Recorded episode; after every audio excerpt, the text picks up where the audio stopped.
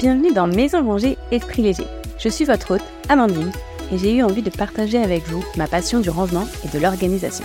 Dans chaque épisode, nous explorerons ensemble le monde du home organizing et du home management.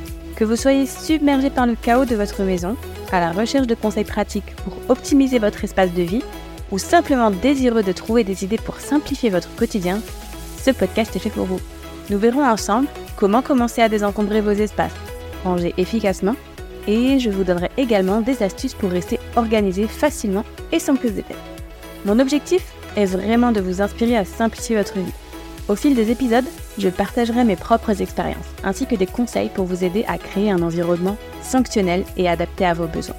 Alors préparez-vous à vous plonger dans le monde du désencombrement, du rangement et de l'organisation familiale. On se retrouve chaque semaine pour toujours plus de nouvelles idées. Prêt à commencer? Alors c'est parti Hello Alors aujourd'hui, vaste sujet que nous allons explorer et on va passer du coup plus du côté home management et gestion du temps, gestion de planning familial. Donc si vous avez vu le titre, vous savez que ça va pas être une tâche facile et donc je vais essayer de vous donner des clés pour que le rangement et le ménage à la maison soient plus équitables et adaptés à chaque membre de la famille. Alors, avant de plonger dans les solutions, il est important de comprendre l'impact que la charge mentale liée à l'ensemble des tâches ménagères a sur les femmes. Car oui, c'est encore une réalité, les femmes assument encore une grande partie de la charge mentale liée à la gestion du foyer. Hum, super. Donc, ça engendre du stress, de la frustration, et il est essentiel en fait de trouver des moyens pour euh, partager cette charge mentale de manière équitable ou du moins d'essayer de s'en rapprocher. C'est une réalité aujourd'hui et on en parle de plus en plus. La parole, elle se libère et les femmes et les mères font savoir qu'elles ont besoin d'aide pour euh, assumer tout le volet des tâches ménagères qui impliquent l'entretien de la maison, les courses, les enfants, la gestion du linge, etc. Une étude de l'IFOP datant de 2022 nous dit que 57% des femmes interrogées estiment en faire plus au sein du foyer que leur conjoint. On apprend également que 16% des Françaises déclarent que l'inégale répartition des tâches ménagères a été un motif de rupture conjugale. Franchement, c'est quand même dingue d'en arriver là, mais, mais c'est une réalité. Et attendez, c'est pas tout. Cette charge mentale, elle est aussi présente jusque dans nos vacances. Il y a une autre étude IFOP qui révèle que 70% des femmes achèvent leur congé beaucoup plus fatiguées que les hommes. Super. Et donc les femmes en couple se disent plus stressées à 53%. Si elles vous intéressent, je vous mets le lien de ces deux études en description de cet épisode. Il y a pas mal de choses dedans, c'est assez détaillé et c'est assez intéressant. Mais alors, comment faire se délester de cette pression et impliquer toute la famille dans le rangement et l'entretien de la maison? Ce qui est sûr, c'est que les choses ne changeront pas en deux jours. Je dirais que ça doit être un changement sur le long terme. L'organisation sera forcément amenée à changer en fonction du job de chacun des conjoints et de l'âge des enfants s'il y en a. C'est quelque chose de toute façon qui doit être flexible et s'adapter à la vie quotidienne et à ses aléas. La première chose pour moi, c'est déjà de faire le point sur qui fait quoi aujourd'hui. Ça peut paraître idiot, mais parfois on a l'impression que le conjoint ne fait rien, alors que si on regarde vraiment, on se rend compte que ce n'est pas juste.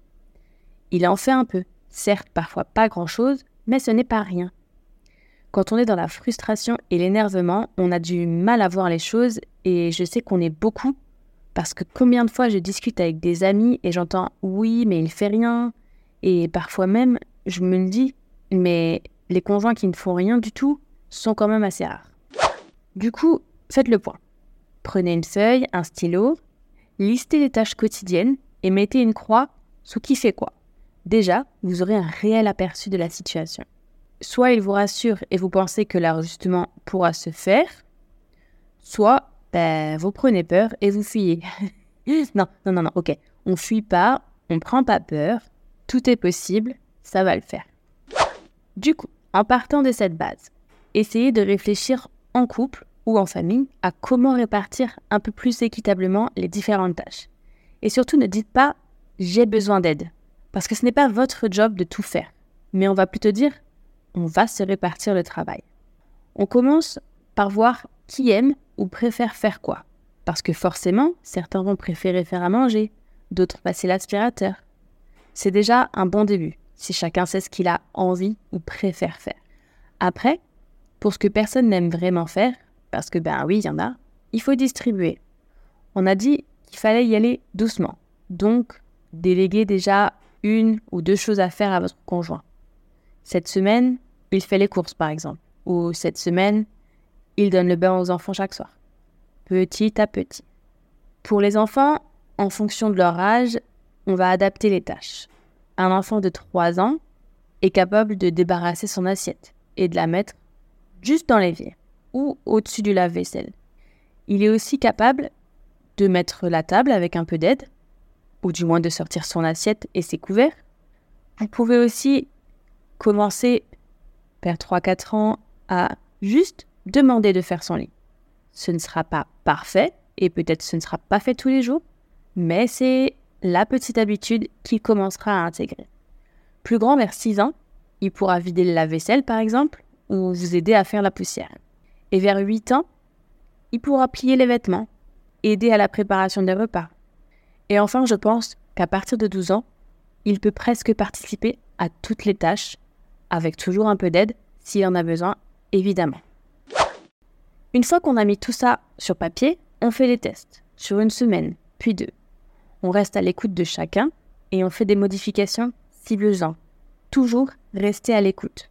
Honnêtement, je pense que de toute façon, la répartition des choses se fait aussi en fonction des caractères.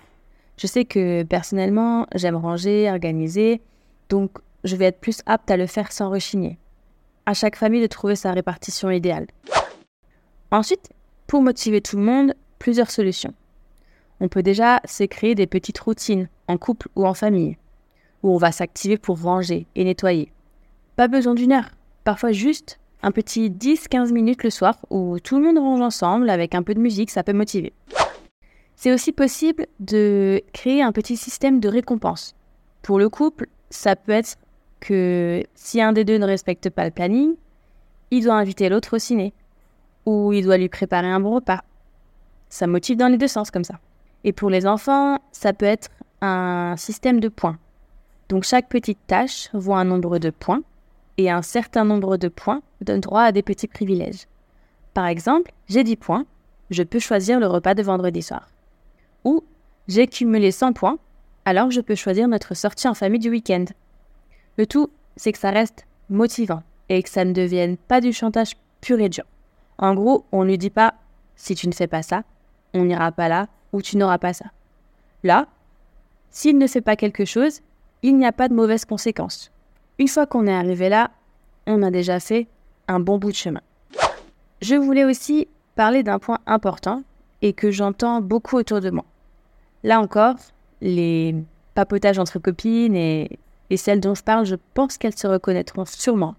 Mais le truc, c'est souvent quand on commence à parler répartition des tâches à nos conjoints, ça râle direct. On entend les excuses du genre oui, mais moi je m'occupe de la voiture, ou oui, mais moi, je fais les travaux et les petites réparations. Ok, ok. Peut-être que monsieur, car oui, restons dans le cliché, monsieur s'occupe de la voiture. Certes.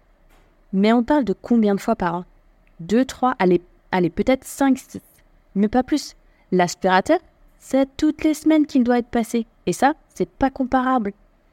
Donc oui, le jour où il y a une pièce en travaux et où un de vous s'en occupe seul, ben l'autre prend le relais sur les tâches ménagères.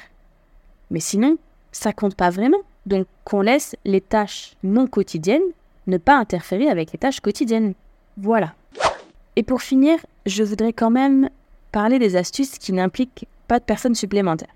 Oui, c'est possible de se libérer de certaines tâches et que personne n'ait à les faire. Et franchement, ça peut vraiment changer la vie. Premièrement, si vous estimez qu'il n'y en a pas besoin, ne le faites pas. Exemple perso, ben je ne repasse pas. Rien. Je ne repasse vraiment que certaines pièces et seulement au moment où j'en ai besoin. Clairement, je gagne un temps énorme. Deuxièmement, nous sommes en 2023. Il y a beaucoup de solutions intelligentes. La première, l'aspirateur robot. Et le must, c'est l'aspirateur qui lave en même temps. Vous le programmez et il fait le travail pour vous quand vous n'êtes pas là. Franchement, c'est un bonheur.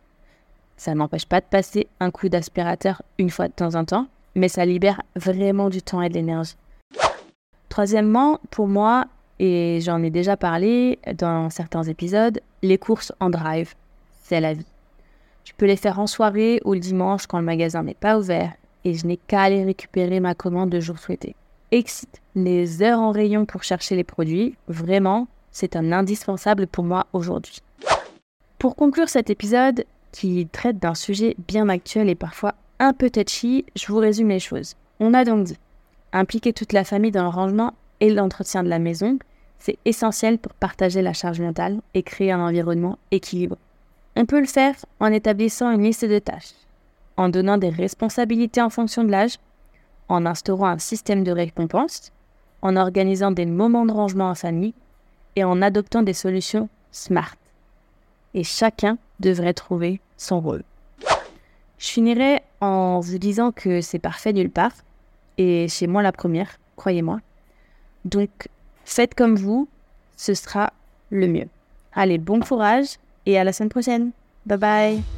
Merci beaucoup d'avoir écouté cet épisode jusqu'à la fin. J'espère qu'il vous aura été utile et qu'il vous aura appris quelques petites choses. Et si c'est le cas, vous pouvez me laisser un petit commentaire et une note 5 étoiles, ce qui va beaucoup m'aider à faire connaître le podcast à d'autres personnes et peut-être aider encore plus de monde. Merci encore pour cette écoute. À bientôt dans le prochain épisode. Bye bye